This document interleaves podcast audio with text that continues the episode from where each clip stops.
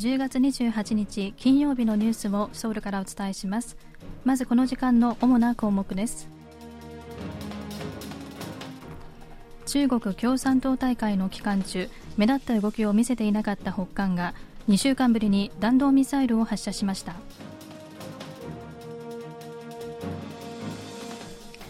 ユン・ソンニョル大統領は物価の安定化とともに半導体と海外での建設事業で経済危機の突破を目指す方針を発表しました。韓国海軍が日本の海上自衛隊による国際観艦式に参加するかどうか年初から懸案となっていましたが国防部は安保上の意義を理由に参加を表明しました。今日はこうしたニュースを中心にお伝えします。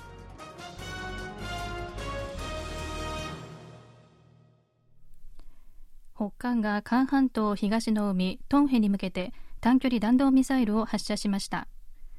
韓国軍の合同参謀本部によりますと北韓は28日午前11時59分頃から午後0時18分にかけて東部のカゴン道トンチョン付近からトンヘに向けて短距離弾道ミサイル2発を発射したということです。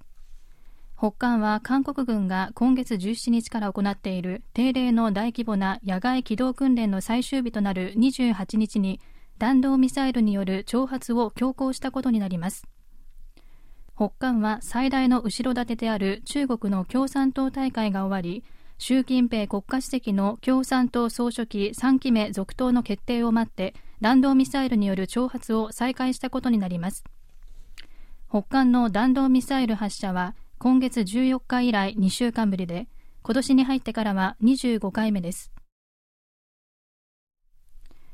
アメリカ国防総省は北韓が核を使用すれば金正恩政権は終焉を迎えることになると警告しました。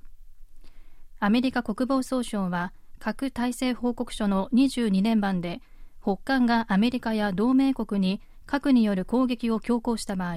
政権は終焉を迎えることになると明らかにしました。4年前の報告書でも北韓の核の脅威を安全保障上の深刻な脅威とみなしていて今回もその認識を改めて確認した形です。その上で北東アジアの安全保障の中核はさらに強力になったアメリカと同盟国の拡大抑止における連携だと強調しました。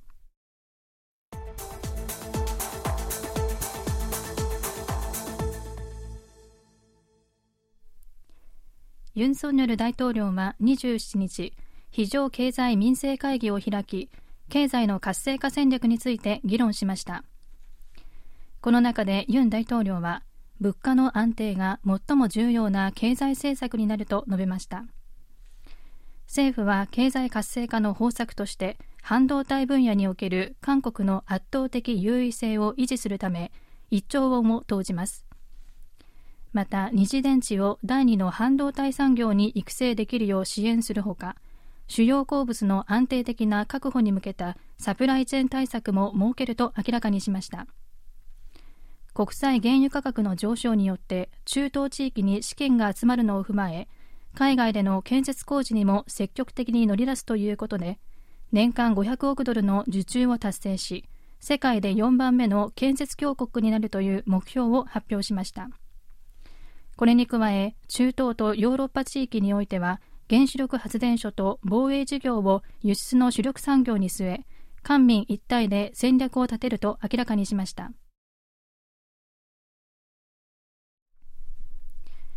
日本の海上自衛隊が来月6日に開催する国際観艦式に韓国海軍を参加させると国防部が明らかにしました。観艦式への参加について国防部は27日日本が主管する国際観艦式に韓国海軍がこれまで2回参加したことや国際慣例などを総合的に考慮して決めたと説明しました。また北韓が挑発行為を繰り返すなど厳しい韓半島情勢を踏まえ韓国海軍の観艦式への参加が持つ安全保障上の意味を最優先に考慮したと強調しました。今回の観艦式に韓国から派遣される最新鋭の軍需支援艦ソヤンは今月29日に南部のチネ港を出て来月1日に日本の横須賀港に入る予定です。韓国海軍は観艦式に参加した後3カ国の艦艇と来月7日まで共同訓練を行う計画です。韓国海軍が日本の観艦式に参加するのはパク・クネ政権時代の2015年以来7年ぶりとなります。一方日本の海上自衛隊は2018年チェジュ島で開かれた国際観艦式に招待されましたが韓国が旭日旗の掲揚を自粛するよう要請したのを受け参加を取りやめています。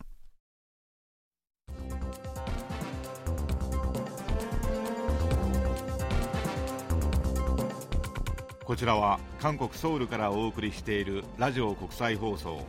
KBS ワールドラジオです。ただいまニュースをお送りしています。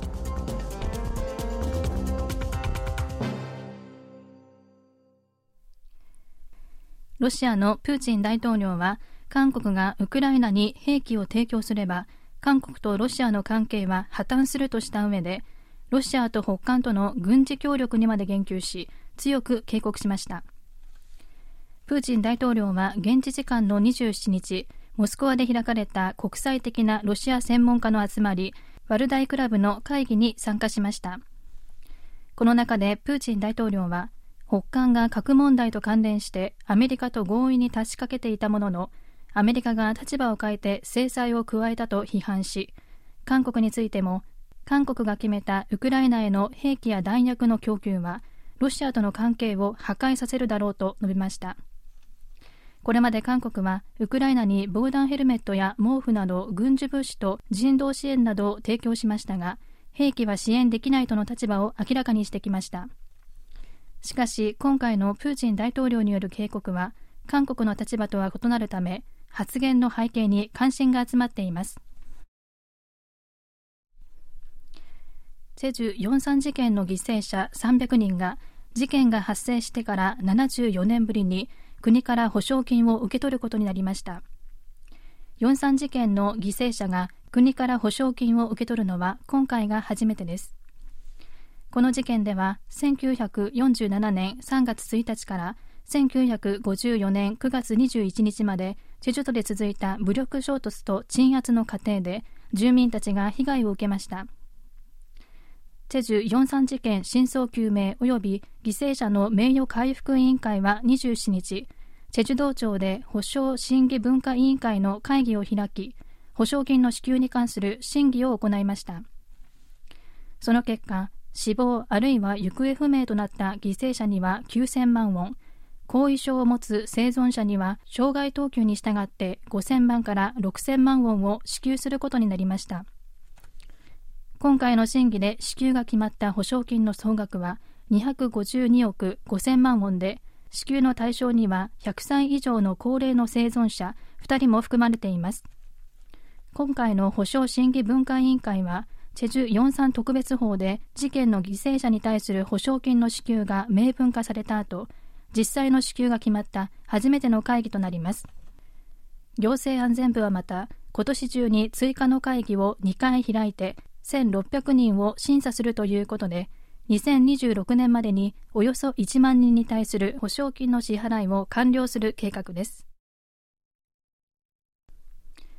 キムチ作り、キムジャンシーズンを迎え、政府がキムチの材料の備蓄1万トンを市場に供給し、全国のスーパーなどで最大30%安く販売するイベントを行います。農林畜産食品部は28日、キムチの材料の安定供給に向けた対策を発表しました。政府はキムチの主な材料であるニンニク、唐辛子、玉ねぎなどの供給量が去年よりも減少すると予想し11月から政府の備蓄を合わせて1万トン市場に供給すると明らかにしました。今回供給されるのはニンニク5000トン干し唐辛子1400トン玉ねぎ3600トン塩500トンです。農林畜産食品部はまた11月3日から12月7日まで全国の大型スーパーや市場オンラインモールなど820カ所で金山に使われる材料を20から30%安く販売することにしました。以上キミュージンがお伝えしました。